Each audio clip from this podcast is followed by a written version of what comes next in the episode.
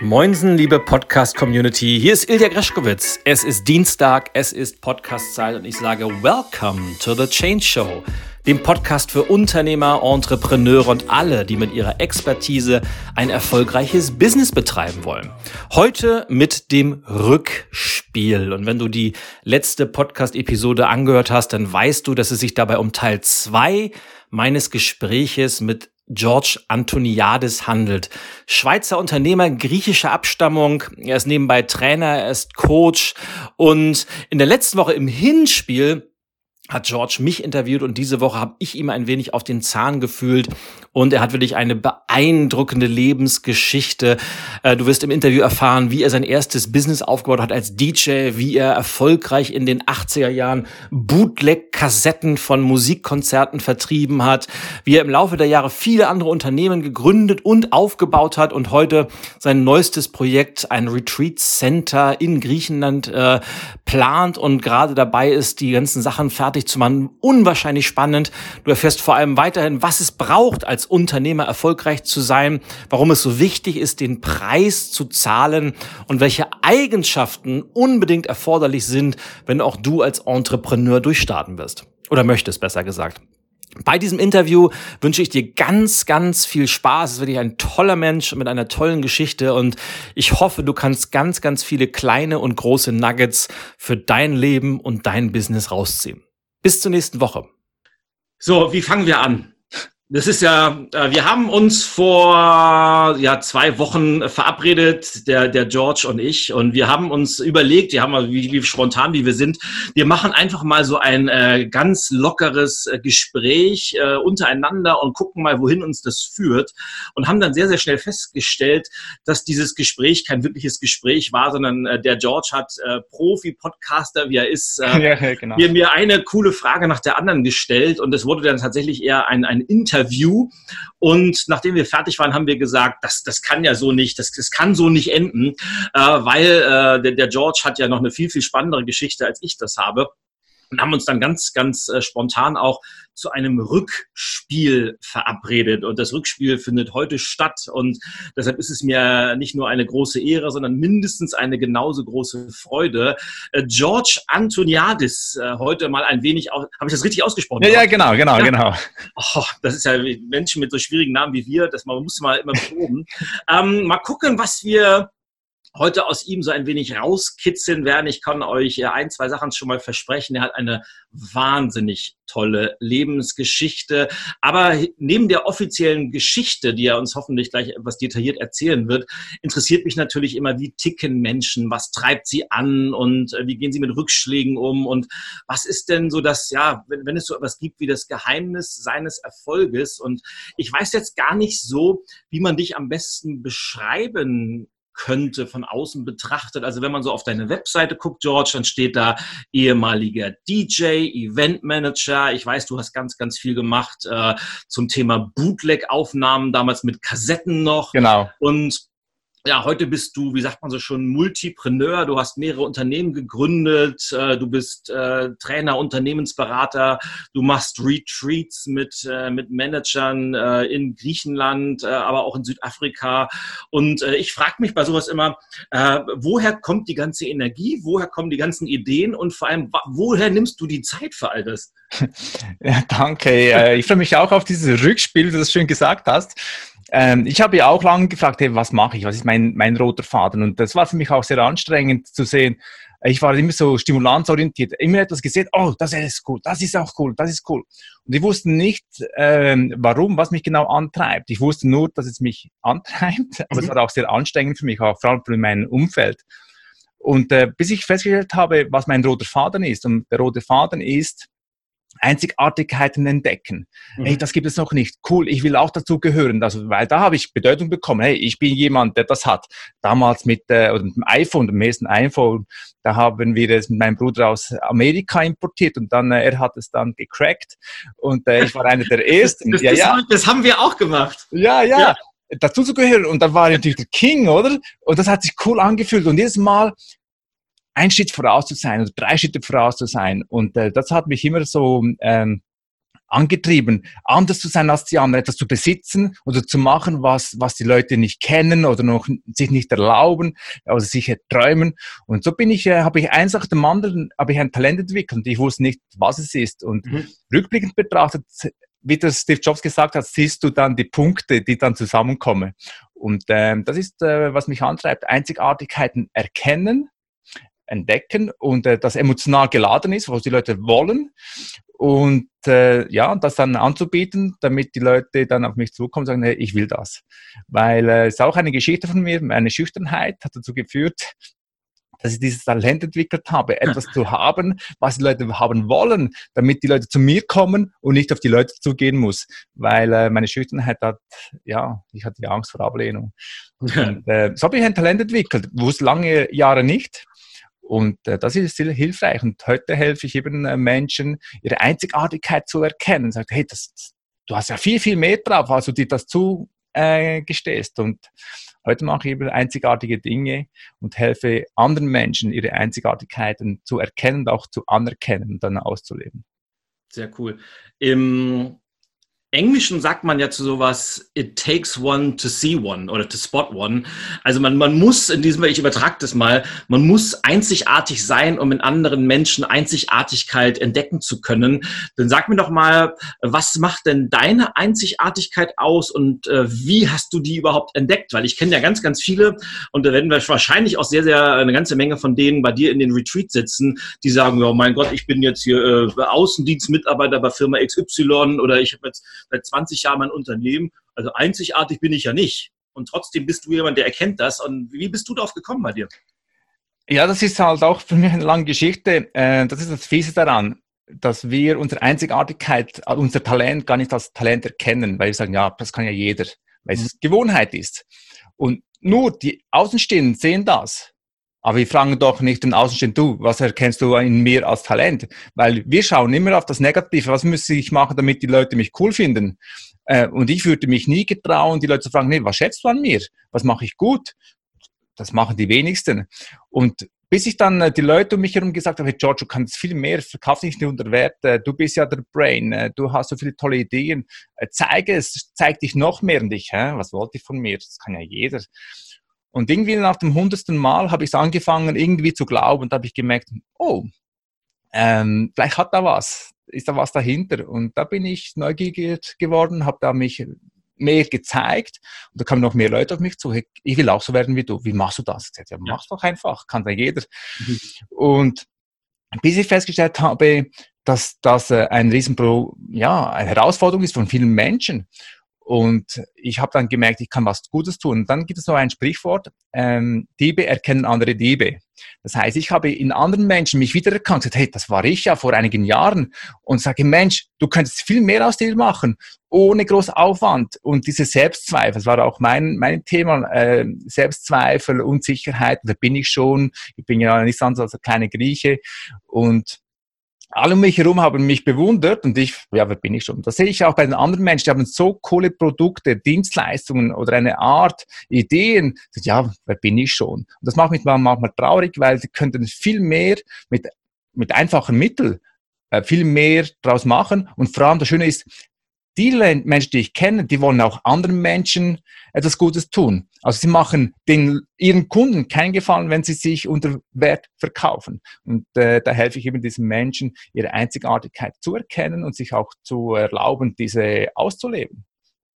Na, ich glaube, das, das Spannende ist ja auch, und das hast du schon ein paar Mal anklingen lassen, ob das jetzt Steve Jobs ist oder, oder andere Sachen, so die, die, die, das Besondere im Gewöhnlichen zu erkennen, weil du hast gerade gesagt, die meisten Menschen, für die ist es so normal geworden, was sie tun und auch was sie nicht tun, dass das eben auch nicht mehr als einzigartig wahrgenommen wird. Und das gilt ja auch gerade für, ja, nicht nur für gestandene Unternehmer, sondern auch für viele, die vielleicht gerade an so einem Scheideweg stehen und sagen, ich würde gerne ein Unternehmen gründen, aber ich habe keine Idee, ich weiß nicht womit. Und was ich immer faszinierend finde, ist so, dass das Besondere im Gewöhnlichen zu sehen. Jetzt nehmen wir mal als Beispiel das bekannte hier Starbucks. Da ist ja auch aus einem, einem, einem profanen Produkt wie Kaffee ein, ein äh, Billionen, wenn nicht äh, genau. Trillionen Unternehmen gegründet worden. Und du hast ja vor vielen, vielen Jahren aus einem Produkt etwas Ähnliches gemacht. Und ich glaube, das müssen wir etwas erklären, vor allem für die jüngeren äh, Zuhörer hier bei uns.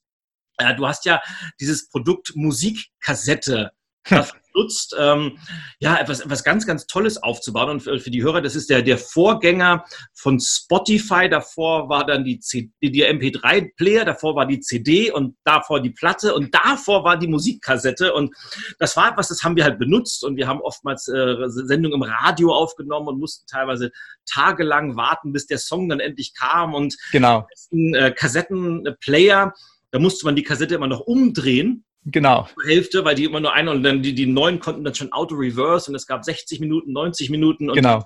Na, die, die Kreativen haben das dann benutzt, um, um Mixtapes zu machen und haben die genau. dann und ja, was hast wie, wie hast du die Einzigartigkeit in der Musikkassette entdeckt und was hast du daraus gemacht? Okay, ähm, guter Einstieg. Und zwar, das können die, die wenigsten ne, sich darunter vorstellen, weil die, die Zeit, die rennt ja. Und zwar damals hatten wir drei Radiosender, vielleicht vier äh, die Schweiz und ich konnte noch SWR 3 noch empfangen damals. Mhm. Und, äh, und jeder Sonntagnachmittag kamen die Hitparaden. Also da wussten wir, da von 2 Uhr bis um äh, 18 Uhr, da kommen die Top 30 oder Top 50, wurden gespielt und äh, da konnten wir diese, diese Hits aufnehmen. Das war unsere einzige Möglichkeit, zu Songs zu kommen, kostenlos. Ja, äh, jetzt zur Einordnung, sag doch mal damals, wann genau damals war. Ah, das war für mich, ich habe angefangen 1984. Siehst du? So Nein, alt, das, so alt sind wir schon, ja? 25. Ich, ich hätte jetzt gesagt, gefühlt 25 Jahre, aber das sind 35 Jahre. Und äh, da war ich der kleine Knirps, da war ich zwölf Jahre alt und habe gesagt, hey, cool, wie cool ist das denn? Ich kann kostenlos diese Musik haben. Und dann habe ich aber festgestellt, dass jeder sitzt ja am Sonntagnachmittag vor dem äh, Radio und nimmt die, seine Tapes auf. Und da habe ich aber gemerkt, hey, es gibt noch andere Dinge, die, äh, die man sonst nicht bekommt. Und dann habe ich auf SWR 3 äh, hat es so die Maxi Nights gegeben. Äh, da gibt es so diese lange Versionen, die dauerten teilweise sieben Minuten, als die Single-Version mit drei Minuten. Das war natürlich limitiert. Also entweder gehe ich sie kaufen und das zu kaufen war schon sehr schwierig. Also ich hatte auch das Geld nicht und an diesen Schallplatten zu kommen war auch sehr schwierig, weil du musst das richtige äh, Fachplattenladen haben und so weiter hatte ich da nicht gehabt. Also habe ich dann diese Maxi Nights, habe ich auch angefangen aufzunehmen. Und gesagt, wie cool ist das denn? Ich bin einer der wenigsten, der, niemanden in meinem Schulalter oder in meinem Umkreis hat diese Songs. Und da habe ich mich gut gefühlt. Da ich gesagt, ich muss das zugänglich machen zu diesen Leuten. Und wollte DJ machen, äh, DJ werden, aber ich hatte kein äh, Equipment. Und so habe ich angefangen, diese Musikstücke zu, äh, zu besitzen, aber ich musste sie auch rausbringen. Ja. Da hatte ich, äh, mein, äh, mein Cousin in Griechenland hat einen, einen Piratensender gesagt, ich mache in Griechenland einen Piratensender. Wenn ich in Urlaub gehe, ich will das mit meiner Musik streugen. Ich will auch andere Menschen happy machen. Und äh, da habe ich auch einen Piratensender gehabt äh, in Griechenland. Da hat 60 Kilometer ausgestrahlt, Radius. Und so wollte ich den Menschen das zugänglich machen, was die Leute nicht äh, gehabt haben. Und ähm, ja, und wollte im Mittelpunkt sein, irgendwie Bedeutung bekommen, weil äh, ja, das hat sich natürlich gut angefühlt. Als, als, als Ausländer war ich nicht so bedeutend, habe ich mich nicht bedeutend gefühlt, immer der Außenseiter. Also habe ich etwas gesucht, wo ich mich bedeutend fühle. Musik habe ich gemerkt, das ist so faszinierend, das, das bringt die Leute zusammen. Ähm, auch in der Diskothek damals äh, war ich auch schüchtern und gesagt, wie cool ist das denn? Da steht der DJ dort oben und alle tanzen und alle jubeln ihn. Und er hat es im Griff, was, ob die Leute happy nach Hause gehen oder nicht. Und das habe ich irgendwie bewundert und das habe ich dann äh, später unbewusst dann auch praktiziert. Das ist immer eine gute Frage bei sowas. Was das fasziniert mich immer, wie die Herangehensweise ist. Es gibt ja äh, zwei Möglichkeiten. Die einen, die haben von vornherein so dieses große Endbild im Kopf und sagen, da will ich mal hin und das ist meine große Vision und in, in fünf Jahren äh, will ich der größte DJ der Schweiz sein oder, und die anderen sind eher, die haben irgendeine Leidenschaft, die begeistern sich für was, fangen an und der Rest entwickelt sich auf dem Weg dorthin. Wie war es denn bei dir? Bei mir war es ja auch so, ich habe ja das für mich gemacht. Ich war begeistert, etwas zu besitzen. Also ich habe mich zuerst für mich gemacht. Ja. Und dann habe ich gemerkt, dass die Leute das auch cool finden und das auch wollen. Und da habe ich angefangen, das zu geben. Und da habe ich gemerkt, hey, ähm, das eine ergänzt, äh, ergänzt das andere. Und so bin ich dann immer gewachsen, egal was ich gemacht habe. Ich habe es immer für mich gemacht. Ich, hab, äh, ich war der eigene Kunde. Hey, cool, äh, diese Musikaufnahmen habe ich geil. Oder damals, als ich äh, DJ gemacht, äh, angefangen habe, mein Studium zu finanzieren als DJ. Ich habe meine Musik gespielt im Ausgang. Ich gehe aus, spiele meine Musik, die ich mag, die Leute finden das cool und die kriegen noch Geld dafür. Wie geil ist das denn? Ja. Ähm, oder wo ich mein, die Konzerte aufgenommen habe, ihr habt sie für mich aufgenommen. Und da habe ich gedacht, hey, cool, ich habe das Konzert von Simple Minds, die haben noch dort und dort gespielt, ich will diese Aufnahme auch. Also damit ich die bekomme, muss ich ein Tauschgeschäft eingehen. Und so habe ich meine Sammlung angefangen zu erweitern. Und da kamen die Leute auf mich zu, hey, ich will diese Aufnahme auch, kannst du mir diese geben? Und so weiter. Und äh, ja, so hat sich dann das eine oder das andere ergeben. Ja, das ist für mich gemacht. Ja. Wenn ich, ich habe festgestellt, wenn ich etwas für die anderen gemacht habe, das nicht mir war, äh, sich gut angefühlt hat, habe ich immer Geld verloren. Immer. Das heißt, du hast, du hast zuerst immer was reingegeben, ohne irgendwie die Erwartung, da muss mal irgendwer, will ich sofort wieder genau. ein Investment haben, sondern das ist irgendwann dann über fünf Ecken wieder gekommen, ja? Immer. Also ich habe es für mich gemacht, ich habe Spaß gehabt, ich habe Freude gehabt, weil da, da war das Energielevel sehr hoch, weil da war es egal, ob was daraus wird oder nicht. Ich habe es für mich gemacht. Äh, auch in Naturkosmetik. Ich, klar wollte ich eine Naturkosmetikmarke aufbauen, das war vor, äh, ja, jetzt acht Jahren, neun Jahren, wollte ich eine eigene äh, Linie machen. Aber das zu tüfteln, herauszufinden und meine eigene äh, Handcreme zu machen oder Duschgel zu machen, das war so geil. Äh, bin ich gewachsen. Am Schluss habe ich es gar nicht, habe ich es liegen gelassen, weil ich keine Zeit mehr hatte. Aber diese Entwicklung, die Herangehensweise zu lernen, es für mich zu machen, das hat mir nächtelang hatte ich diese Energie, um äh, die ich reingebracht habe. Und ich habe festgestellt, wenn ich etwas mache, um erfolgreich zu sein, also von außen getrieben, ja. abhängig zu sein, und wenn es nicht eintritt, da ist das Energielevel so tief, dann höre ich viel schneller auf. Also wenn du das für dich machst, hast du Energie ohne Ende. Na, und man darf eine Sache, glaube ich, nicht vergessen. Was das, ähm, wenn wir uns heute darüber unterhalten, nehmen wir mal an, ein junger Mensch, so zwischen 15 und 25 hat heute die Idee, ich würde gerne DJ werden oder ich würde gerne professionell oder so, so halblegal Musikkonzerte mitschneiden. Es ist ja A, heute technisch so einfach. Wir haben alle unsere, unsere Mobiltelefone genau. wir drücken eine App und schon nimmt das Ganze in einer mega Qualität auf und auch genau ganze Equipment kriegt man heute über Amazon und eBay äh, zu einem, ich will mal sagen, Spottpreis. Mhm. Damals in den 80ern oder sagen wir, Ende der 80er, Anfang der 90er, äh, da war sowas A, technisch nicht so einfach nee. und B, war das Equipment mega teuer. Also ich erinnere genau. mich was damals allein ein Plattenspieler gekostet hat. Äh, wie hast du denn äh, die, diese, diese vermeintlich spinnerte Idee umgesetzt, obwohl du ja gerade gesagt du hast, hast äh, nicht viel Geld gehabt, aber du hast ganz, ganz viel Energie und einen großen Traum gehabt. Wie, wie hast du dich mit durch diese, diese Umstände und Widerstände durchgeboxt?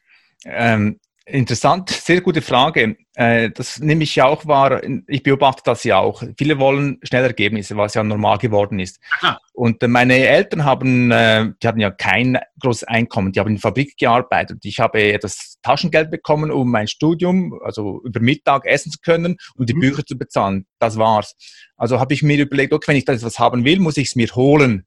Also meine Eltern gehe ich sicher nicht anpumpen. Wir sagen, was willst du äh, für, für deine Musik? Äh, Passion, willst du Geld von uns? Forget it. Ähm, also habe ich angefangen zu arbeiten. Ich habe angefangen, nebenbei an der Theke in einem Restaurant äh, auszuschenken. Und da habe ich so mein, mein Geld verdient.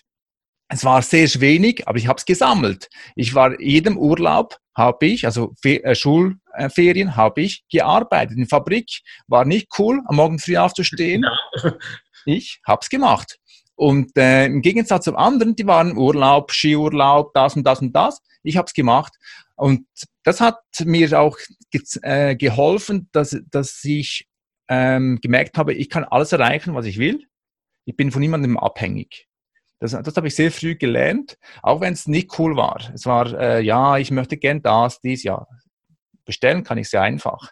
Mhm. Aber es muss ja irgendwo herkommen. Ja, und ähm, das habe ich dann gelernt. Also ich habe dann selber investiert und damals war so ein, ein von Sony, das WMD D6, war, war eigentlich 600 Euro teuer. Also damals als 16-Jähriger äh, diese Anschaffung zu machen, war für mich eine riesen Herausforderung. Also habe ich angefangen, es zuerst zu, zu leihen von jemandem, der so ein ähnliches Gerät hat. Da habe ich gemerkt, okay, es muss bessere Qualität sein, also muss genau dieses Walkman sein. Also was muss ich dafür machen? Ja. Arbeite. Und ich will jetzt nicht klingen wie mein eigener Großvater, aber in den 80er Jahren waren ja 600 Euro noch im, im Verhältnis viel, viel mehr wert, als sie das heute waren. Ja? Extrem, extrem, genau.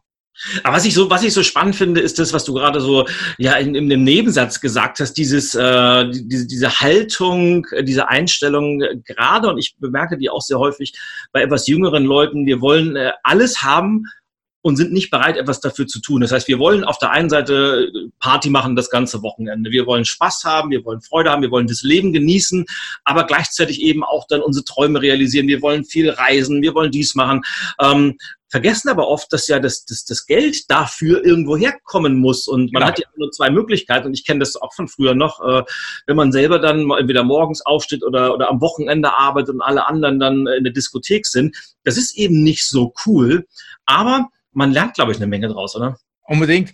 Ähm, es ist immer einfach zu sagen, hey, Mutti, Vati, äh, ich will das Geld. Äh, das ist das Einfachste. Und die Eltern wollen ja den Kindern das ermöglichen. Also meine Eltern wollten ja auch, dass ich ein besseres Leben habe als sie.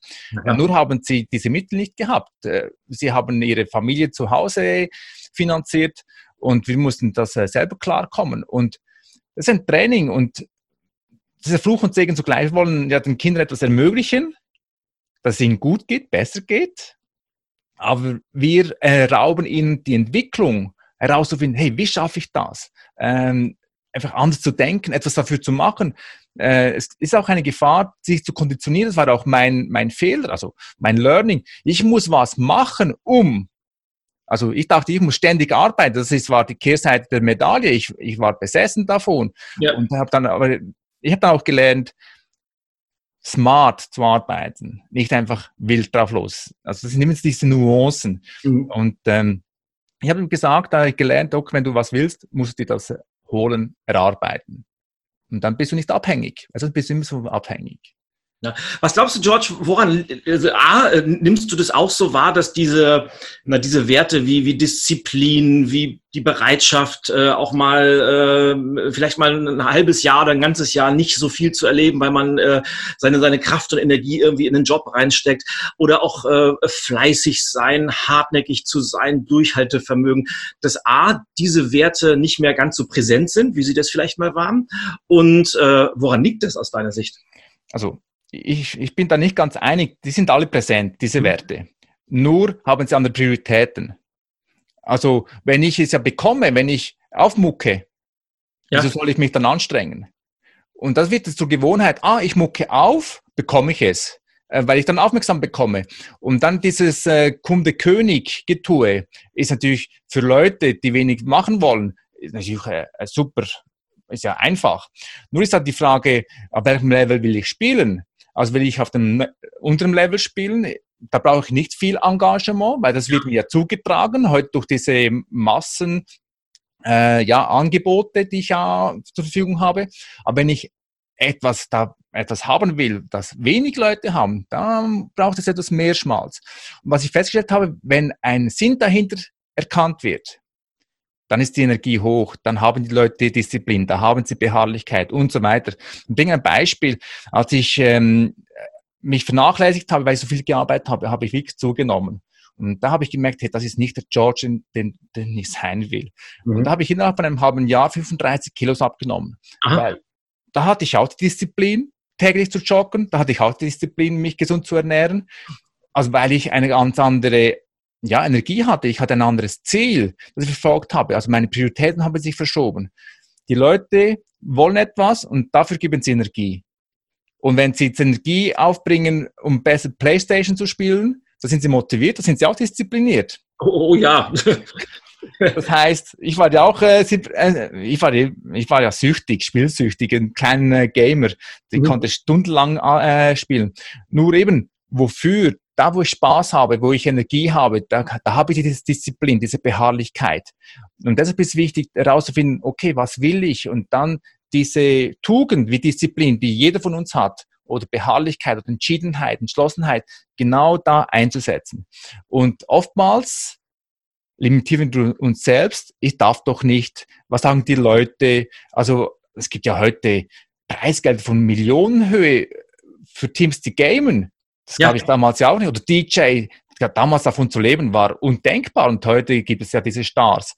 Und wenn all diese bekannten DJs, die heute weltweit bekannt sind, die haben das nicht gemacht, um bekannt zu werden, sondern die haben das gemacht, weil das ihre Berufung ist, ihre Passion. Da können sie stundenlang äh, am Hebler Dinge tüfteln. Da, die können vier Stunden schlafen und da sind sie voller Energie. Mhm. Und ähm, da haben sie auch Disziplin. Hingegen für andere, wo es für sie keinen Sinn macht, haben sie keine Disziplin. Und wichtig ist, dass du herausfindest, wofür brenne ich und dann hast du Disziplin ohne Ende. So einfach das klingt, George. Ich stelle dir jetzt mal eine Frage, da bin ja. ich gespannt, was du darauf antwortest. Äh, dieser Satz, den du gerade gesagt hast, äh, finde raus, was du willst und finde raus, was dir wichtig ist und du hast Disziplin ohne Ende. Wie finde ich das denn raus? Und vor allem, wie finde ich das raus, wenn ich jetzt nicht irgendwie so ein, so ein extravagantes Hobby habe, ich nehme jetzt mal DJ, wo ich sage, wow, das ist so cool, sondern wenn ich einfach, ich bin äh, Kassierer an der Supermarktkasse oder ich bin Busfahrer oder ich bin irgendwo bei, ich bin äh, Schornsteinfeger oder und, und das mache ich, aber ich muss das machen, weil ich muss meine Familie ernähren und ich würde gerne was anderes machen. Aber wie, wie finde ich denn das? Super, super Beispiel. Es ist eine Grundhaltung, wie ich das mache. Äh, ich kann den Job an der Kasse machen, ah, heute Scheißtag, und sage, hey, wie cool ist das denn? Heute kann ich die Leute beglücken.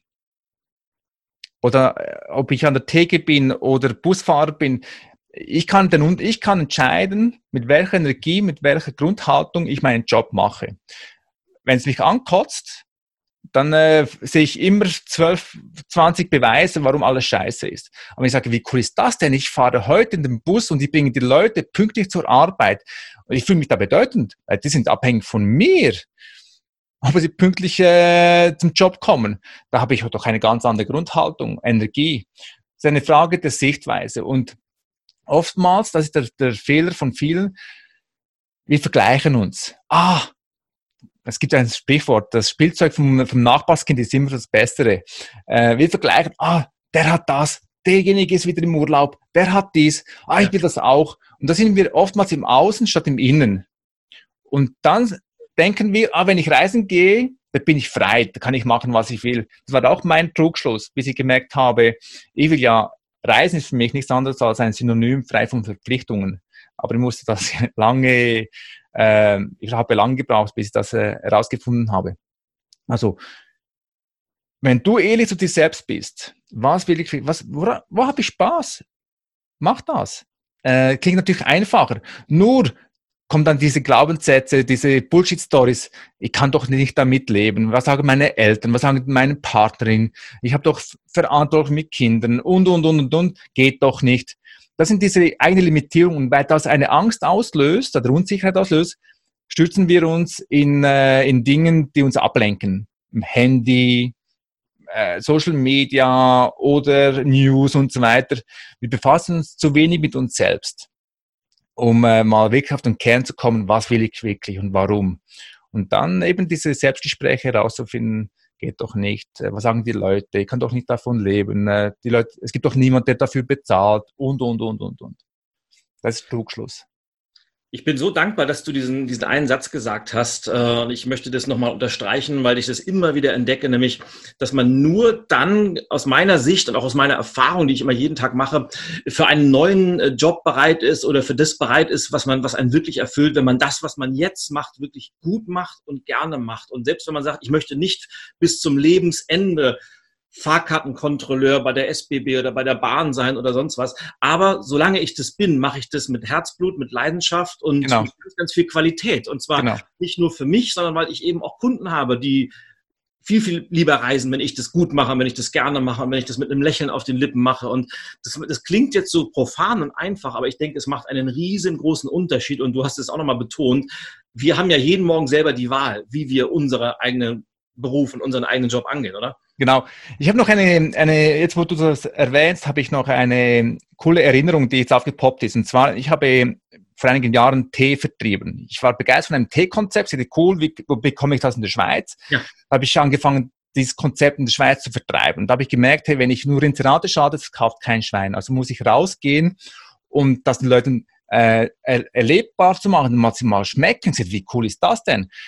Und da bin ich auf, auf, auch auf Messen Und dann unter der Woche war es eher so lau. Und dann habe ich mir überlegt, okay, mit welcher Einstellung gehe ich jetzt auf die Messe? Denke ich, oh, von 10 Uhr bis um 20 Uhr ist äh, tote Hose, äh, äh, ist es äh, anstrengend, mühsam? Oder gehe ich auf die Messe und sage, hey, heute will ich Freunde gewinnen?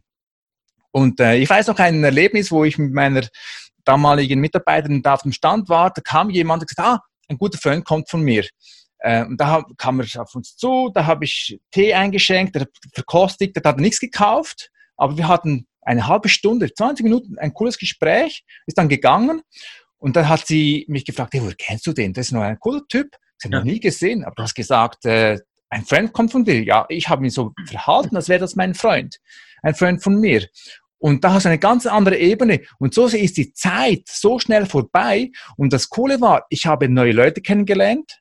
Ich habe viel von denen gelernt. Also, was machen die? ich habe so meine Kniebeschwerden wegbekommen von einem Arzt, der dort zu Besuch war. Der hat mir dann erzählt, wie ich die Kniebeschwerden wegbringe mit Kniebeugen. Äh, und so kamen gute Geschichten, Begegnungen, Begegnungen äh, zustande, weil ich eine ganz andere Grundhaltung hatte. Und all die anderen ringsherum, die waren so mit den Armen verschränkt, äh, doof, ja, sprech mich doch nicht an. Und wir hatten richtig Party auf unserem Stand, weil ich gesagt ich bin eh da. Ich kann entscheiden, scheißt es mich an oder habe ich meinen Spaß und be beglücke Menschen. Da kam und das Feedback, das ich bekommen habe, dass die Veranstalter kamen auf mich zu gesagt, hey, ich will, dass du nächstes Jahr wieder dabei bist. Du musst nichts bezahlen. Also das, wie cool ist das denn, oder? Ja, das ist total mega. Und was, was mich immer fasziniert ist, dass und ich glaube, da sind wir zwei uns ja einig, dass diese, diese Haltung, mit der ich Dinge angehe, sowohl im Kleinen wie auch im Großen, äh, dass das einen riesengroßen Unterschied macht, auch was nachher rauskommt und wie viele Türen sich öffnen und welche Menschen man trifft auf dem Weg. Aber was, ich, was mich immer wieder verwundert, ist, dass, dass diejenigen, wo ich glaube, dass sie am meisten an ihrer Haltung mal arbeiten sollten, eher diejenigen sind, die sagen, lass mich mit dem Scheiß in Ruhe. Genau, genau. Kenne ich. Was ja gut ist. Findest ist du? Okay. Ist ja okay. Äh, ich kann die Leute nicht belehren. Äh, nee. Ich kann es vormachen.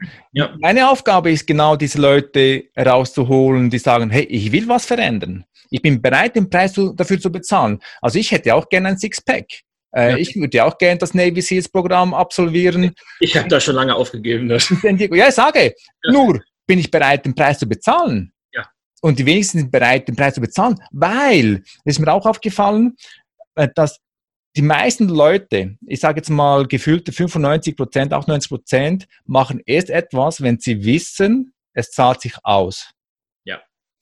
Also sie wollen die Gewissheit. Und da sind sie mit der angezogenen Handbremse unterwegs. Menschen, die sagen, ist mir egal was, ich mache eine Weiterbildung, ob ich jetzt grafische, eine Grafikausbildung mache oder wie ich äh, Webseiten programmiere, wie ich Videos bearbeite. Ich habe keine Ahnung, ob ich davon leben kann. Null Ahnung. Aber ich habe Bock darauf, das zu lernen. Ja. Und das zahlt sich dann aus. Sie wissen nicht, ob sich das auszahlt irgendwann, aber es ist eine ganz andere Grundhaltung. Und meine Aufgabe ist genau diese rauszupicken und sie zu veredeln, zu unterstützen, dass sie sagen, hey, ich will einen Unterschied bewirken. Weil ich kann niemanden dazu zwingen, ins Gym zu gehen. Und ich habe keine Lust, sie abzuholen zu Hause, weil es draußen regnet. Sondern sie müssen kommen. Wenn sie ins Gym, ins Gym kommen, da bin ich für sie da. Und das sind so diese Mini-Filter. Und das ist auch eine Chance für diejenigen, die sagen, ja, da gibt es so viele Mitbewerber. Ja, es gibt viele, aber nur die wenigsten, wirklich ein Minimum vom Prozentsatz sind bereit, den Preis zu bezahlen, da durch diese, diese Schmerzen, durch diesen Wachstum zu gehen, diese Ungewissheit. Und das ist eine riesen, riesen Chance heute.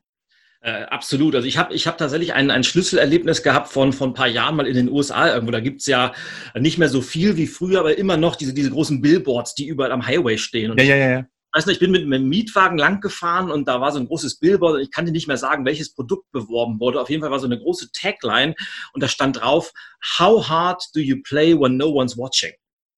Also genau. wie, wie, viel, genau. wie, viel, wie viel Gas gibst du, wenn keiner zuguckt? Genau das frage ich mich seitdem ganz, ganz oft, weil ich, ich habe mich ja auch selbst immer ertappt, dass wir immer besonders dann viel, viel Gas geben und, und Leistung zeigen und Herzblut reinpacken, wenn wir das Gefühl haben, wir kriegen irgendwas zurück, sei das äh, Anerkennung von einem Kunden oder Anerkennung von einem Chef oder von wem auch immer. Aber wenn das alles weg ist und nur noch wir da sind und die Sache an sich, wie sehr bin ich bereit, dann den Preis zu bezahlen. Und genau. ich bin dann bereit, sagen, komm, ich mache noch eine Stunde und äh, ich gehe nochmal über den Text drüber, damit er noch besser wird. Genau. Einfach, weil ich es kann und weil ich es für mich mache. Und da habe ich mich besonders am Anfang ganz, ganz häufig ertappt, dass ich sagen wollte, na, guckt ja keiner, dann mache ich mal so wischiwaschi. Genau, genau. Aber wenn man, anfängt, wenn man erstmal anfängt, dieses Bewusstsein zu machen, ich mache das ja eben nicht für jemand anders, ich mache das nicht für meinen Chef, ich mache das nicht für meinen Kunden, sondern ich mache das ausschließlich für mich und ausschließlich für die Qualität der Arbeit, die ich abliefere. Das war für mich ein, ein Quantensprung in meiner Haltung, in meinem Denken. Das ist so wichtig, was du jetzt genau, gerade sagst. Ähm, als ich meine Standard nach oben geschraubt habe, weil ich, ich will ja für meine Kunden ein Vorbild sein. Ich kann ja nicht sagen, was sie machen müssen, ich selber mache es nicht. Also muss es, muss es ja vorleben.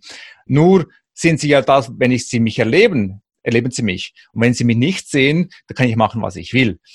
In dem Moment hilft es mir, wenn ich einem kritischen Punkt komme, frage ich mich, angenommen, jetzt sind meine Kunden neben mir, würde ich mich genauso verhalten? Nein. Das ist für mich ein Messgrad. Und mein Bruder hat mal was gesagt, das fand ich sehr äh, einleuchtend. Er hat gesagt, er blinkt immer, auch wenn weit und breit kein Auto da ist, weil dann gewöhnst du dich, immer zu blinken.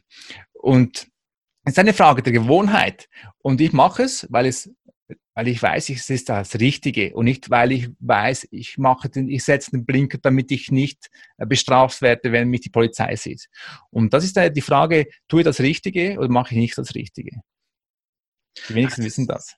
Es ist immer faszinierend und ich erinnere mich an das, was du am Anfang gesagt hast. Äh, wenn man es kommt doch an, auf welchem Level man mitspielen will. Und wenn man einfach nur sagt, ich will einfach nur so, so zurechtkommen, was ich auch übrigens total okay finde, genau kommt man auch mit wenig Einsatz durch. Und wir leben ja auch in Zeiten, wo man äh, ohne groß was machen zu müssen, auch trotzdem immer noch wir müssen heute alle nicht, nicht wirklich verhungern, wenn wir einigermaßen clever sind. Wir haben auch immer ein Dach über dem Kopf. Aber wenn wir dann wirklich mal ein, zwei Ligen höher spielen wollen, dann wird, dann wird die Luft schon eng. Und viel, das, genau. was du gesagt hast, ja klar, die, die Konkurrenz schläft auch nicht und der Wettbewerb ist groß, aber trotzdem, wenn man erstmal weiß, was will ich und dann auch äh, bereit ist, diesen, diesen berühmten Preis zu zahlen, naja, dann hat man auch trotzdem immer noch äh, Platz. Und, und jetzt sind wir wieder beim, beim Stichwort äh, Einzigartigkeit, was du am Anfang ja nochmal stark gesagt hast.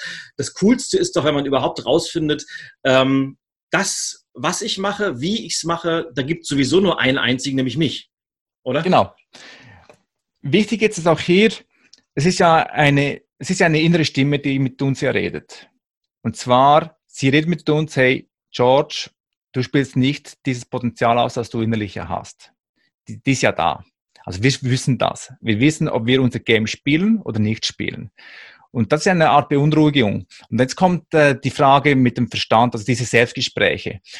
Mich hat es geholfen zu sagen, hey, äh, wenn ich in 40 Jahren zurückdenken würde, ich liege im Sterben, was würde ich mich fragen? Was habe ich nicht gemacht, weil ich es weil ich es nicht wollte oder weil ich aus Feigheit mhm. nicht machen wollte.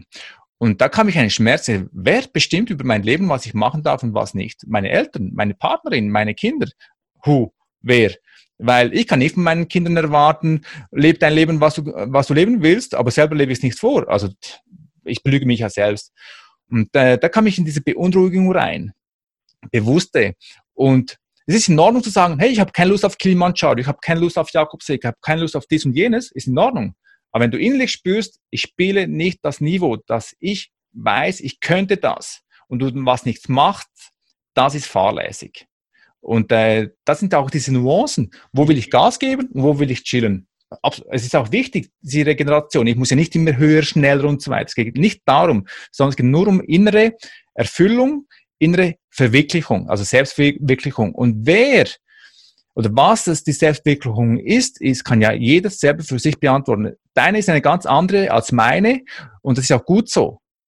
Am Ende des Tages, des Lebens geht es, habe ich mein Leben gelebt? Habe ich mein Potenzial gelebt? Und wenn ich aus Feigheit sage Nein, dann tut es mir weh. Das ist ein Unterschied. Es ist ein Riesenunterschied. Ich würde gerne mal einen Faktor ansprechen, der oftmals äh, ausge klammert wird, äh, manchmal auch äh, kontrovers diskutiert wird. Also ich will mir zwei teilen, also Zufall und Glück spielen ja beide eine mehr oder weniger große Rolle auf, auf so einem Lebensweg und du bist ja ein, ein Paradebeispiel. Also wir, wir wissen, heute bist du erfolgreicher Unternehmer, du bist äh, Coach, äh, hilfst Menschen, Unternehmern dabei, äh, diese Einzigartigkeit zu entdecken, vielleicht auch sich so zu positionieren. Genau. Vor 35 Jahren hast du gerade angefangen äh, als, als, als DJ. Dazwischen hast du ganz, ganz viele spannende Sachen gemacht. Also du hast ja einen klassischen Lebensweg hinter dir mit Brüchen, mit äh, Neuanfängen, mit vielen Sachen, die du gleichzeitig gemacht hast. Wie viel von diesem Lebensweg war dann wirklich geplant, wirklich strategisch äh, vielleicht auch aufgeschrieben und dann einfach nur abgearbeitet? Und wie viel war Glück und Zufall? Es braucht beides. Ähm, ich hatte neulich eine Diskussion, ja, George, ihr hattet Glück. Ich meine, sorry, jeder hätte DJ machen können. Jeder hätte nächtelang aufstehen können, spielen können. Also ich, mein, mein Leben damals als 20-Jähriger, das hat so ausgesehen. Ich habe Montag bis am Freitag, äh, bis am Donnerstag gearbeitet. Freitag und Samstag ganzen Tag in der Schule, also Studium.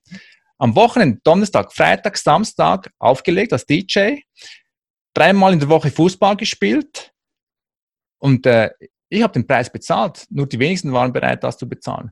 Also es ist ja vorhanden. Du musst dir nur holen.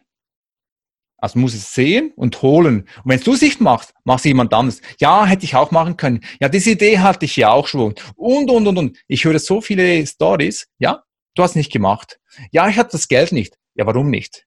Hast nicht gespart, hast du die falschen Leute um dich herum und und und. Also diese Bullshit-Stories, die höre ich oft. Und dann ist, dann ist die Frage, was ist mein Invest? Also wir wollten No Angels, okay, wir haben No Angels reingeholt. Wir waren die ersten in der Schweiz, die damals die Popstars äh, No Angels aus Deutschland in der Schweiz hatten. Okay, wir hatten an einem, an einem Wochenende an einem Festival 85.000 Euro verlocht, verloren. Mhm. Okay, wir sind zur Bank, wir sind zu unseren Eltern, bitte Darlehen. Äh, haben es dann zurückbezahlt. Wir haben weitergemacht, wir haben das als Learning genommen. Die meisten, die wollen immer diesen leichten Weg. Du kannst alles erreichen, was du willst, wenn du dich dafür engagierst, wenn du die richtigen Leute zu dir nimmst und so weiter. Aber wenn du sagst, ja, die anderen müssen, dann hast du verloren. Selbstverantwortung ich, ich will ja gerne nochmal auf, auf das Thema Zufall, Glück zurückkommen, aber das ist immer ganz kurz nochmal. Du hast jetzt gerade gesagt, so, No Angels, übrigens Daylight, war größter genau. damals, ähm, war eine der, ich glaube, die erste gecastete Band im Fernsehen damals genau. oder sowas. Und genau. ähm, jetzt warst du an einem Punkt mit deiner Firma, 85.000 Euro, ihr habt was gewagt, mutige Entscheidung, wir holen die No Angels in die Schweiz und von heute auf morgen 85.000 Euro in der, in der Kreide. Und äh, das ist ja ein Punkt, da würden dann viele sagen, oh, Jetzt haben wir das probiert, ist es mit Pauken und Trompeten schiefgegangen, äh, hat wohl nicht sollen sein. Genau. Du hast den anderen Weg gewählt. Du hast gesagt, nee, nee, nee, nee, nee, nee, jetzt machen wir mal weiter. Jetzt müssen wir mal gucken, wo wir das Geld auftreiben können. Äh, jetzt erst recht. Und der was Punkt ist, Frage, was ist der Unterschied? Der Punkt ist, zu, zu lernen, warum, woran ist gelegen, dass das schief gelaufen ist. Äh, es gibt ja viele verschiedene Faktoren. Habe ich zu wenig Werbung gemacht? Ja. Äh, war es zu teuer? Haben es die Leute nicht gewusst? Ähm, und, und, und, und, und. Was sind die Faktoren? Und daraus lerne ich ja. Und es, es hat ja, passiert ja immer aus einem Grund. Und Zufälle, es gibt ja, Glück kann man sich erarbeiten. Wie im Fußball. Äh, natürlich braucht es auch Glück oder Pech. Aber ich kann ja das auch erar erarbeiten. Und Zufälle, die sind ja da. Ich muss sie nur erkennen und auch danach, danach handeln. Natürlich, wenn ich etwas entdecke, das noch niemand kannte, zum Beispiel der Matisic von Red Bull, er hat das Getränk gesehen, hey, wow, Energy. Er hat das erkannt. Er, er kam in die Handlung. Er kam nach Hause gesagt, ich habe ein cooles Produkt, wollt ihr? Nee, machen wir nicht, das mache ich alleine. Er hätte das nicht machen müssen, er hat einen super Job gehabt. Aber er hat daran geglaubt, ja, war das, war das Produkt war ja schon auf dem Markt. In Asien war es ja top, das Produkt der Red Bull. Nur, die, er hat es gesehen und er hat was daraus gemacht. Und, und das ist, finde ich, die meisten wollen Ergebnisse, aber sind nicht bereit, diesen First Movement, dieses äh, First Step zu machen. Erst wenn es alle auch machen, ja, dann will ich es ja auch. Mhm. Ich meine, das mit dem Handy einkaufen, äh, das iPhone. Ich wusste nicht, ob ich das äh, hacken kann. Ich hatte null Ahnung. Mein Bruder konnte das. Ich habe mich auf ihn verlassen. Also dieses Risiko bin ich eingegangen. Und die, alle hätten das ja importieren können aus Amerika. Nur haben das die wenigsten gemacht. Wenn ich das so hm. höre, du hast ja eine, eine, eine spannende Lebensgeschichte, da habe ich jetzt immer wieder drei Faktoren, die sich eigentlich durchziehen wie ein roter Faden bei dir. Das eine ist diese, ich will es mal Grundhaltung nennen. Also Grundhaltung, ähm, zu wissen, wer du bist, zu wissen, was du willst, diese, diese Bereitschaft an den Tag zu legen, den Preis bezahlen zu wollen. Mhm. Das, ist, das ist Faktor eins. Das will ich mal sagen, das ist so die, die Basis von allen. Dann ist das zweite dieser, ich will es mal mit Bewusstheit überschreiben, also Chancen zu erkennen, den Blick zu schärfen nach außen und nach innen. Also eben mhm. nicht im Autopilot-Modus durch das Leben zu gehen. Und das dritte ist diese berühmt-berüchtigte Umsetzungskompetenz. Also Dinge mal machen, Dinge mal ausprobieren und eben nicht zu sagen, irgendwann mache ich das mal, sondern ich probiere das jetzt aus, wenn ich die Chance erkannt habe. Es gibt noch eine Komponente, die für mich sehr zentral ist, äh, war mir lange nicht bewusst. Anderen Menschen etwas Gutes tun. Ja. Also ich wollte immer anderen Menschen das auch zugänglich machen.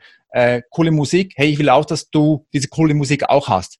Äh, Tee, ich möchte auch, dass du diesen coolen Tee trinken kannst.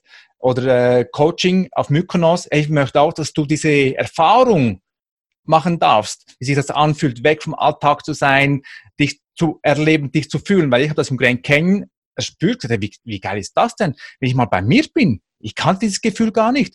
Aber drei Wochen wegzugehen ohne Handy ist schon für viele eine riesen Vor äh, Herausforderung. Also wie kann ich es dir ermöglichen, dass du dich mal erlebst?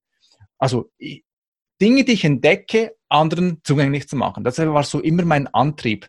Und das Geld kam immer automatisch.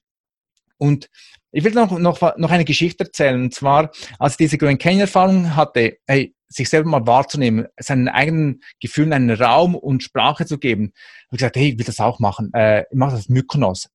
Ich buche eine Villa, exklusiv, eine Luxusvilla mit geiler Aussicht, ich buche das.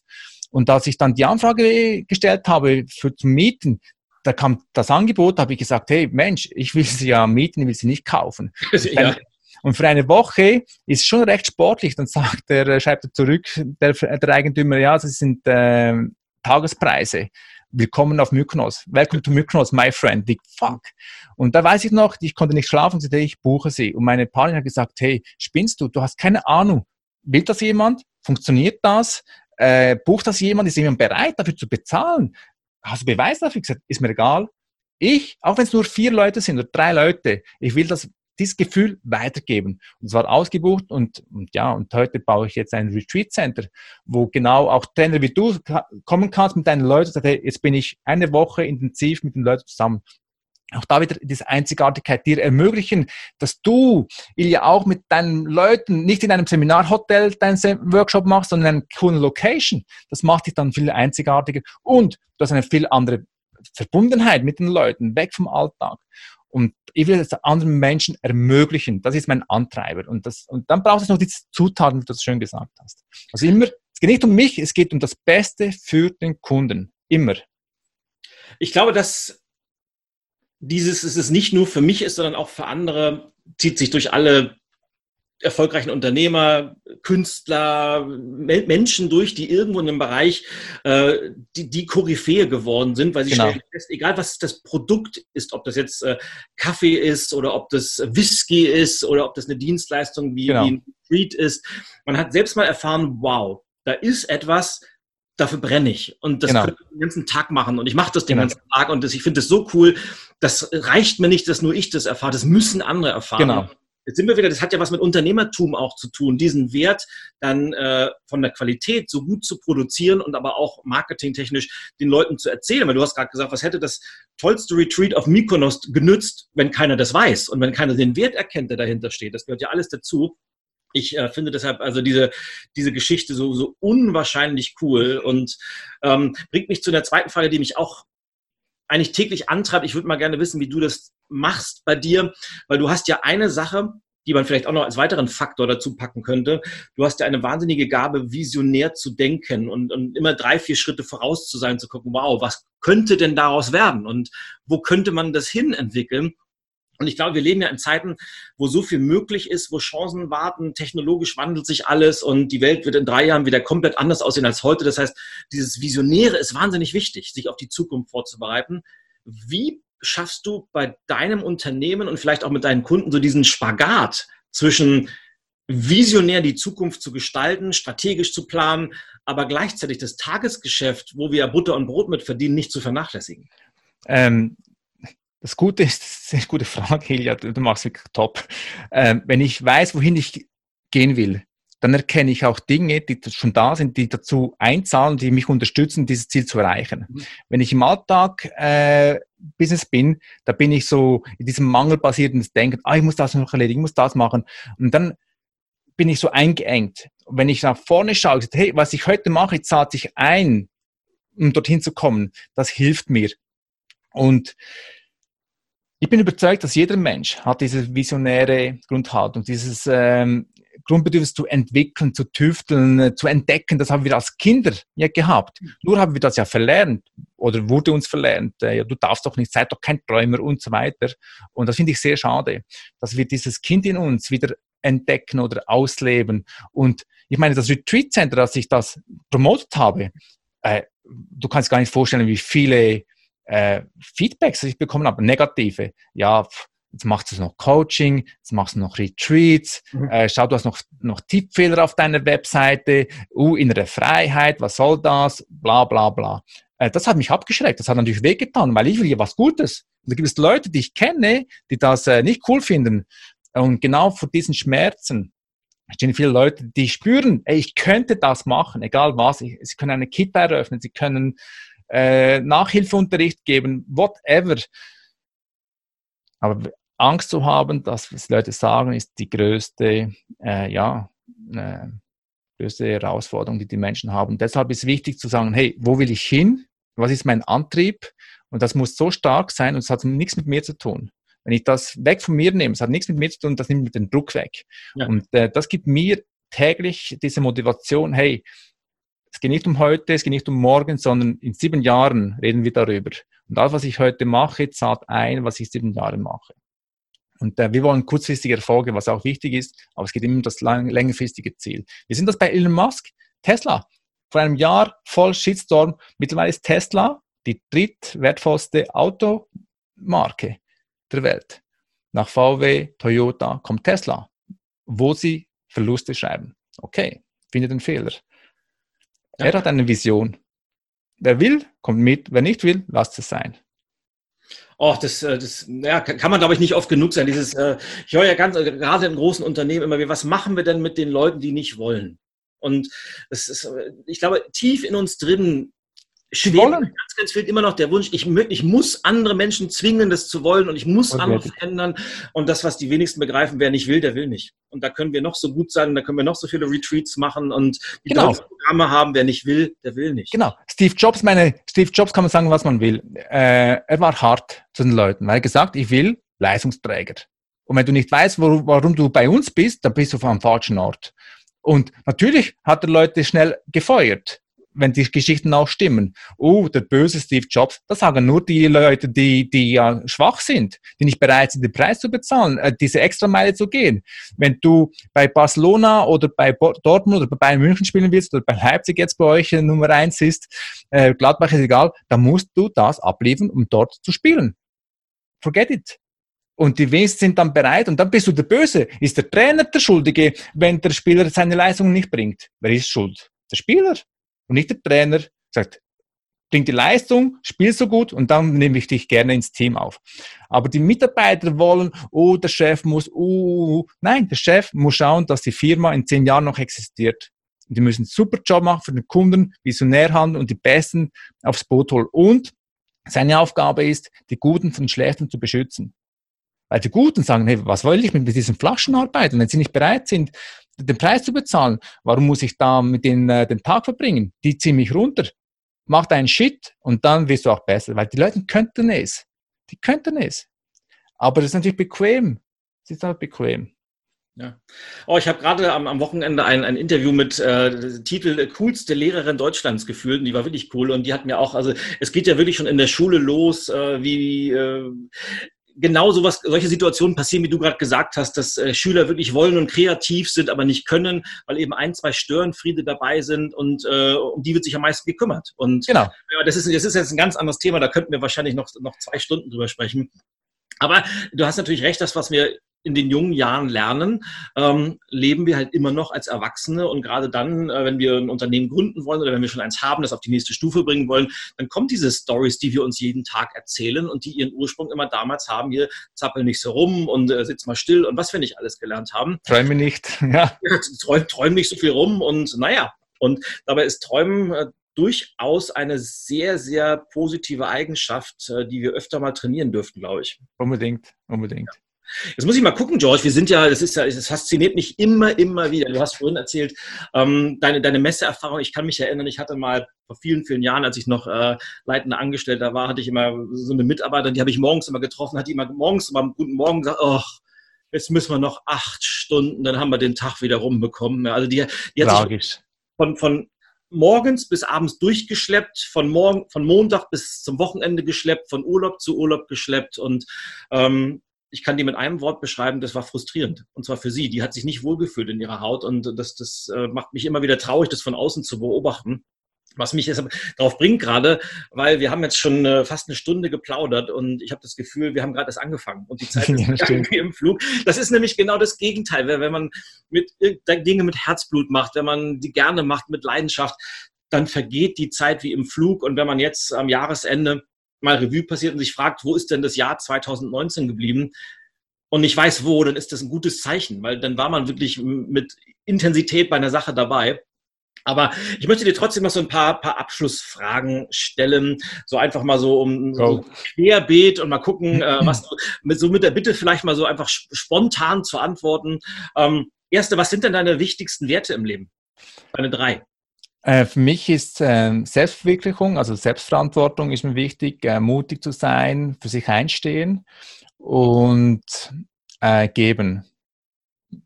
Geben. Wenn du gibst, dann kommst, du kommst zurück und Wachstum.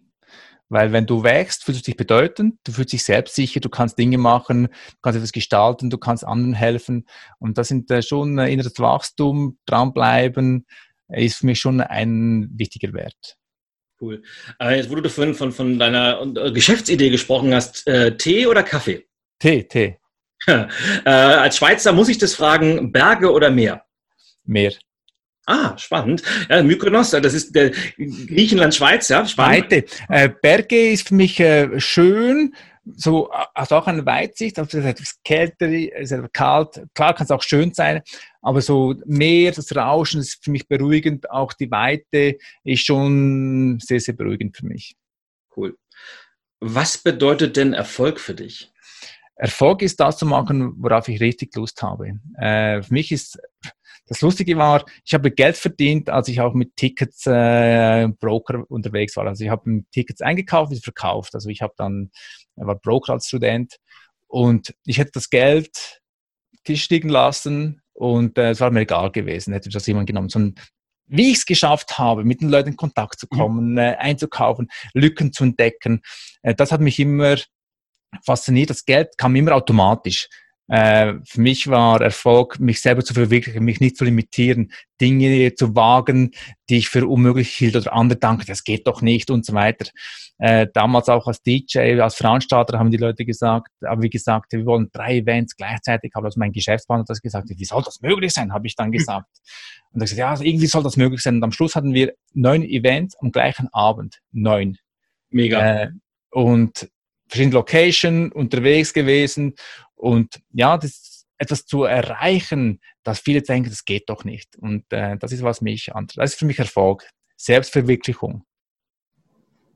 Das habe ich, wenn, wenn ich die Zahl richtig im Kopf habe, korrigiere mich sonst bitte, du hast knapp über 7000 Konzerte auf Kassette aufgenommen, richtig? Äh, nee, nee, nee, äh, aufgenommen habe ich nicht, aber ich hatte ähm, ich habe rund sicher drei bis 4.000 Konzertaufnahmen gehabt von äh, Rolling Stones, äh, U2, Depeche Mode, also U2 1987, die ganze äh, Welttournee, 110 Konzerte, die sie gespielt haben, äh, habe ich Kassetten gehabt, also ich habe sie gesammelt, habe getauscht weltweit. Mit San Diego war einer äh, aus Brüssel, Italien und immer schauen, wo ist die Quelle, oder? Das ja. war natürlich damals äh, hoch, äh, ja, gefährlich, weil äh, die Bands fanden das noch cool, aber natürlich die, die, die, die, die Verwerter wie Suiza oder die GEMA, die fanden das nicht so cool. Und äh, da gab es dann eine, eine, Lücke und äh, dann hat das ganze System ist dann zusammengebrochen. Aber, aber von all den Aufnahmen, die du besessen hast und immer noch wahrscheinlich besitzt, welches ist dein Lieblingskonzert? Ähm, ich habe da äh, etwa drei. Äh, die mir noch super in Erinnerung geblieben sind. Äh, ich hatte ja noch ein Konzertlokal äh, bei uns und da waren ähm, Sabia, das ist eine dänische Band, mhm. die haben bei uns gespielt. Die kannten damals noch die wenigsten, das war so eine Insider. Und wir hatten da zwei Vorverkaufsstellen. Eine neue kam dazu, die sind im Wachstum gewesen und wir kam, bekamen immer den, den, den Vorverkaufsstand am Tag des ein, ein Tag und dann am letzten Tag haben wir so viele Tickets verkauft, wir wussten gar nicht, kann das sein? Das, wir haben gar keinen Platz. Ey, das war am Schluss war so eng und es war so ein intimes Konzert, das, das als wäre es gestern gewesen. Oder Coshin äh, war noch cool. Dann äh, U2 habe ich erlebt im Madison Square Garden war cool. Wow. Äh, In Excess war äh, damals, also mein erstes Erlebnis mit Simple Minds, das hat mich schon äh, da war ich 16 Jahre alt, da habe ich gesagt, wow, mega, äh, so eine Band zu erleben, das, dazugehörig zu sein, das war schon, gibt viele, also ich habe sicher etwa The Cure, The Cure war für mich auch sehr bewegend, da war ich ähm, auch sehr emotional, jedes Konzert, wenn ich gehe, da kommen mir die, die Tränen vor Rührung, weil so Flashbacks sind. Ähm, spannende Frage, welches ist denn das von, von allen Konzerten, die es jemals gab, welches wäre denn das, wo du nicht warst, aber gern dabei gewesen wärst? Kenne ich keins. Kenne ich keins. Ähm, Habe jetzt keins, wo ich sagen würde, das bereue ich. Ja, vielleicht höchstens, okay, so ein Beatles-Konzert. Beatles wäre natürlich cool gewesen. Äh, Beatles oder The Doors. The Doors, The Doors wäre ich gerne gewesen. The Doors. Ich glaube ich auch, war, waren schon cool.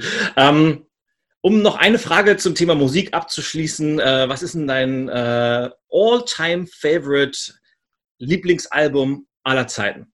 Es gibt verschiedene. Ähm, ich höre The Cure sehr gerne. Äh, Alt Disintegration 89 äh, höre ich sehr viel, wenn ich im Flieger bin. Äh, damit man gleich so ein bisschen in die positive Stimmung reinkommt, ja? Nee, bei The Cure sind so, so chillig. Dann ähm, U2, Joshua Tree war schon ein geiles Album. Und dann Depeche Mode hat einige Alben. Es ist für mich ist so äh, phasenweise, Stimmungsphasen. Äh, da gibt es Stimmung, wo ich sage, hey, genau, das ist genau das richtige Album für, äh, damals, äh, dass ich da reinziehe. Also es gibt kein das Album. Es gab Phasen, wo ich das Album Tag und Nacht gehört habe und, äh, und da kann ich heute wiederholen und sage, hey, genau das. Und da gibt es Momente, wo ich sage, ah, langweilig und da gibt es Momente, wo ich sage, hey, wie geil ist das denn? Und jetzt machen wir einen ganz harten Cut von der Musik ja.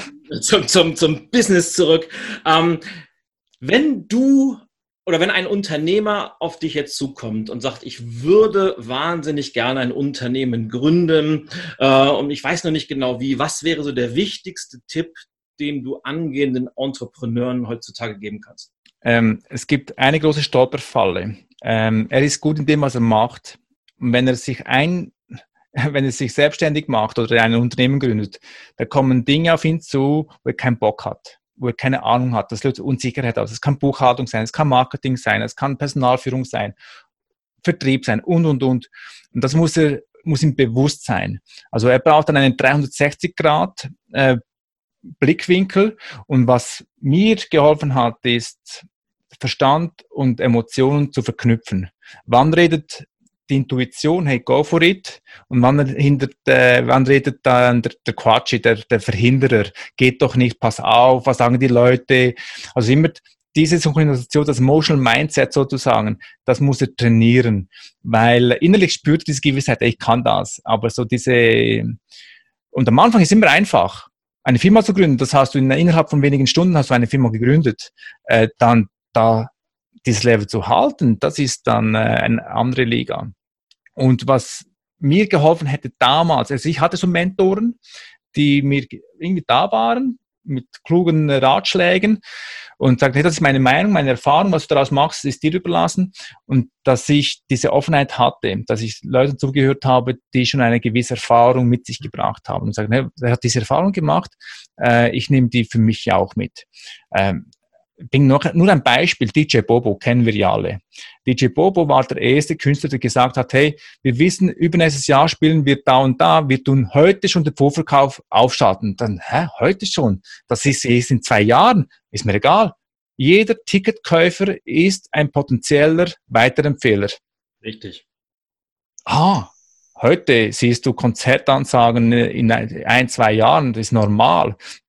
Und das haben wir auch übernommen, solche Weisheiten von anderen. Gesagt, hey, was können das für uns machen? Wir waren die Ersten, die für eine Disco, für eine Party Vorverkauf aufgeschaltet haben. Alle, hey, spinnt ihr? Das ist ja für, für Bands. Hm. Vorverkauf für eine Party, spinnt ihr?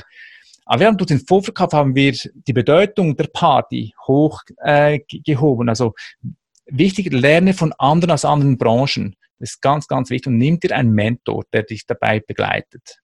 Der weiß, wie es funktioniert, der es vorlebt, weil Bücher kann ich lesen, wie es funktioniert, aber du brauchst jemanden, der an der Seite ist. Und jetzt hast du mir den Ball so perfekt zugespielt, so zum Abschluss. Wenn jetzt jemand von unseren Hörerinnen und, und Hörern, der sagt, Mensch, das, was der George da erzählt hat, das, das klingt schon ganz cool. Das wäre ja so ein Mentor für mich. Wann ist denn jetzt dein nächstes äh, Mykonos-Retreat und äh, wie kann man sich dafür anmelden? Okay, ich habe ja verschiedene äh, Angebote, weil ich gemerkt habe, dass, also ich beantworte mal zuerst eine Frage. Das nächste Retreat auf Mykonos ist dann im Mai, Mai 2020 und dann im Herbst auch nochmals in äh, September, Oktober. Da kann er äh, auf georgeantonialis.com auf meine Webseite gehen und dort äh, schauen, wann das Retreat ist. Das muss das eine. Dann äh, gibt es auch Leute, die sagen, hey, ich würde gerne weg, aber ich kann nicht, ich habe Family, ich habe Job und so weiter, weil ich weiß aus meiner eigenen Erfahrung, eine Woche wegzugehen, für sich alleine fällt es den meisten schwer, weil sie sagen sich, ich schaffe es knapp, zehn Tage mit meiner Familie wegzugehen. Wie, wie kann ich das rechtfertigen zu Hause, eine Woche Mykonos, Ferien, uh, äh, wegzugehen? Ähm, da habe ich auch dieses ähm, Jahresprogramm, wo ich die Leute an die Hand nehme mit Wissen, weil auf Mykonos kann ich nicht viel Wissen, kann ich nicht so viel Wissen transportieren wie äh, sonst und mit dem begleitenden äh, Jahrescoaching, wo ich sie begleite. Äh, auch da auf meiner Website ist es richtig. Aber Mykonos, das kann ich schon empfehlen, dann hast du wirklich Zeit für dich. Und ähm, ich muss überlegen, was ist das Beste für die, für die Kunden. Und äh, dann habe ich daraus habe ich diese Trainings ent entwickelt. Finde ich cool. Und A, verlinken wir das natürlich alles und B, Super. also so als, als was ich immer, was, was mich auch immer, das hat auch wieder was mit preisbereit zu tun. Und äh, wenn ich, äh, was ich ja nicht mehr ganz so viel mache, offene Seminare anbiete, dann frage ich immer, bietet ihr das auch irgendwann mal in Dorf XYZ ein, weil die Leute einfach die, die Haltung haben, ich möchte möglichst nicht weit fahren, das muss bei mir im Ort sein und maximal vielleicht zehn Kilometer entfernt. Was ich immer feststelle, die Umgebung, in der man sich befindet, um an sich zu arbeiten oder auch an seiner Zukunft zu arbeiten, spielt eine entscheidende Rolle. Und natürlich mhm. kann man ein solches Retreat wahrscheinlich auch in einem klassischen Seminarhotel irgendwo in Bahnhofsnähe jeder beliebigen Stadt machen. Aber genau. es ist nicht das Gleiche. Es macht einfach einen Unterschied, ob ich in einer Umgebung bin, wo ich vielleicht auch noch was für mich tun kann, wo ich morgens mit Sonne aufwache, das Meer erblicke und abends noch einen Uso äh, zum Abschalten trinken kann von daher ähm, guckt euch das an, liebe Leute, und äh, ich wünsche euch jetzt schon viel, viel Spaß. Und wer weiß, vielleicht tauche ich ja auch darauf. Unbedingt. Äh, ich will noch was anderes noch ergänzen. Was ich festgestellt habe, dass die Menschen, ähm, die bei mir arbeiten, die wollen sowas Gutes tun, dass sie sich am, am, am zuletzt sich etwas gönnen. Sagen, hey, meine Mitarbeiter zuerst, ich muss meine Löhne pünktlich zahlen, äh, ich muss für die anderen da schauen. Und dann kommen sie, sagen, hey, ich, ich gönne mir mal was für mich äh, ich leiste mir das. Es macht denen so viel aus. Und da, haben sie, da merken sie, hey, ich muss für mich schauen, damit ich besser für die anderen schauen kann. Also ich darf mich nicht mehr vernachlässigen, emotional oder auch körperlich. Und das ist schon, schon nur das macht schon einen Klick. Ja. Weil die wollen ja geben, aber du kannst nur so viel geben, wie du Energie hast. Und äh, das ist sonst so anstrengend. Aber wenn du zuerst für dich schaust, kannst du viel, viel, viel besser zu den anderen schauen. Und viel denken, es ist egoistisch. Also gönn dir was. Und das war eine ganz andere Wirkung, wenn du weg bist. Das kennst du selber auch, als wenn du es vor deiner Haustüre hast. Natürlich. Ja. Wow, mein Lieber, es war mir ein ganz, ganz großes Fest. Und äh, ich habe wie immer viel gelernt und ich hoffe, ihr draußen auch. Und ich finde es immer wieder spannend, wie unterschiedlich äh, Lebenswege sind, aber dann doch, dass es immer und immer und immer und immer wieder Gemeinsamkeiten gibt. Und ich hoffe, ihr habt von, von George viel lernen können und denkt daran, äh, am wichtigsten ist, äh, Energie zu haben, Leidenschaft zu haben und, das ist auch bei mir hängen geblieben, bereit zu sein, den Preis zu zahlen. Und das ist das Tolle, wenn man dann erstmal diese Anstrengung hinter sich hat, dann ist aber auch das, was man am Ende rausbekommt, viel, viel schmackhafter. Das macht einfach einen Unterschied, ob ich mit dem Lift den Berg hochfahre und dann für zwei Minuten runter gucke oder ob ich einen harten Tagesanstieg habe und dann weiß, wow, das hat sich wirklich gelohnt hier oben. Genau. Weil oben wird die Luft dünn und wer da auch hin möchte, der ist bei George sehr gut aufgehoben. Ja, bei dir. Ich will noch was ergänzen, Ilja, was mir sehr am Herzen liegt. Und zwar, wir haben jetzt auch diese Debatte, diese Klimadebatte, äh, die sehr präsent ist, oder die Politiker, Großkonzerne und so weiter. Und ähm, was ich schön finde, es wird mal darüber geredet. Und wichtig ist, nicht zu sagen, ja, in China passiert das oder in Indien äh, ist Luftverschmutzung Y. Es geht ja gar nicht jetzt um Greta pro oder, äh, oder dagegen zu sein, sondern es geht darum, okay, was kann ich bewirken? Und äh, was viele Menschen nicht, sich nicht vorstellen können, dass sie eine Vorbildsfunktion haben für andere Menschen. Es kann eine Hausfrau sein, die sehr geduldig mit ihren äh, Kindern umgehen kann. Und dann sagen, hey, wow, wie du das machst. Das kann ja jeder. Also jeder von uns kann eine Vorbildfunktion einnehmen. Und wenn wir uns diese Vorbildfunktion uns bewusst werden, dann können wir uns selber dazu bringen, etwas zu verändern. Es sei denn, wenn du jetzt viel fliegst, sagst, okay, ich, ich bezahle diese klimaneutrale Pauschale, was auch immer. Allzu verteufeln wird schwierig, aber mach etwas, und mach es gut und dann äh, ziehst du die anderen nach, statt zu sagen, ja, aber die haben und die haben und die haben, weil die Politiker werden das nicht richten, die Konzerne werden das nicht richten, weil die sind nicht interessiert, dass wir glückliche Menschen sind, sondern wenn du glücklich bist mit dir selbst, das hat Auswirkungen auf deine Familie, auf dein Umfeld, auf deine Kunden und so weiter. Deshalb will ich diese Führungskräften helfen, dass sie happy sind. Wenn sie happy sind, das strahlt das aus auf die ganze Unternehmen, auf die ganzen Menschen. Sie haben einen riesen Impact. Und äh, viele unterschätzen das. Und wenn sie aber merken, ey, ich, kann, ich kann etwas bewirken, A, sind sie zufriedener und sie ziehen auch andere Menschen nach, weil sie durch Vorbild führen. Und das will ich jedem ermutigen, statt zu sagen, was ich machen, mache selber, auch wenn es kleine Schritte sind. Und äh, da können wir es schaffen, die Welt zu verbessern. Wow, äh, ich, ich könnte jetzt, ich, mir fallen jetzt noch ganz, ganz viele Sachen dazu ein, weil es ist einfach so richtig, was du gesagt hast. Und natürlich kann man sich, das gilt nicht nur für das Thema Klima, es ist einfach ein, ein, ein, ein, umfassender, ähm, ein umfassendes Themenfeld zu sagen, was, was soll ich schon mal oder guck erstmal die anderen, weil natürlich, wenn wir uns die reinen Zahlen angucken, selbst wenn wir in Europa von heute auf morgen sämtliche CO2-Ausstöße auf Null setzen würden, würde das null Unterschied machen, weil einfach viel, viel andere Länder viel, viel mehr ausstoßen. Aber das soll uns ja nicht davon abhalten, sondern wir machen es einfach trotzdem, weil genau. wir das können und weil wir einfach eine Vorbildfunktion haben. Und es ist immer leicht zu sagen, ich zeige mit dem Finger, der soll mal zuerst machen. Aber genau. alle immer nur zeigen, der soll mal oder die müsste mal, dann passiert eben nicht was. Genau. Niemals irgendwas. Und wir alle genau. haben so viele Möglichkeiten. Und ähm, im Zweifelsfall einfach, weil wir es können, und jetzt sind wir bei meinem, was ich vorhin gesagt habe, how hard do you play when no one's watching? Einfach für ja. uns selber und äh, weil es vielleicht auch uns selber ein bisschen zufriedener macht. Und dann sind wir wieder Vorbildfunktion und eventuell kommt dann der Dominoeffekt, der dann im Endeffekt die Welt verändert. Das ist mir aufgefallen, dass äh, Kunden, die mit mir zusammenarbeiten, die kommen zu mir und sagen, hey, es ist echt krass, wie die Leute mir zuhören und wie sie auch anfangen, ihr Leben in die Hand zu nehmen. Wie cool ist das denn? Also wenn ich es schaffe, Menschen zu befähigen, ihr Leben zu leben, dann befähigen sie wieder andere Menschen und dann entsteht eben diese, dieser Dominoeffekt. Und das ist uns manchmal gar nicht bewusst. Ich dachte, ja, ja, wer bin ich schon? Und wenn ich die Leute heute auf mich zukommen und sagen, hey, ihr habt äh, so viele Generationen bespaßt, ihr habt so viel gegeben und wir sind euch so dankbar, ihr habt uns Sinn gegeben, ihr habt uns Freude gegeben, wie wir am Montag zur Arbeit gefahren sind durch die Partys oder mit dem Tee, diese Happiness. Äh, wenn du dich eingehst, hey, wie kann ich die Menschen glücklich machen. Es kann auch schon ein Kompliment an der Kasse sein. Hey, Sie machen einen super Job. Äh, oder an, an, der Theke oder äh, beim Kellner. Dir ist gar nicht bewusst, was du für diesen Menschen bewirken kannst. Schon nur durch diese sichtbar machen, äh, ich sehe dich und du machst einen super Job und ich schätze das. Wir unterschätzen das. Und äh, das, da kannst du deinen Unterschied bewirken. Wow. Ein mega Schlusswort. Ja. Ich danke dir ganz, ganz herzlich für dieses Rückspiel. Es war mir eine große Freude. Gleichfalls. Vielen, vielen Dank.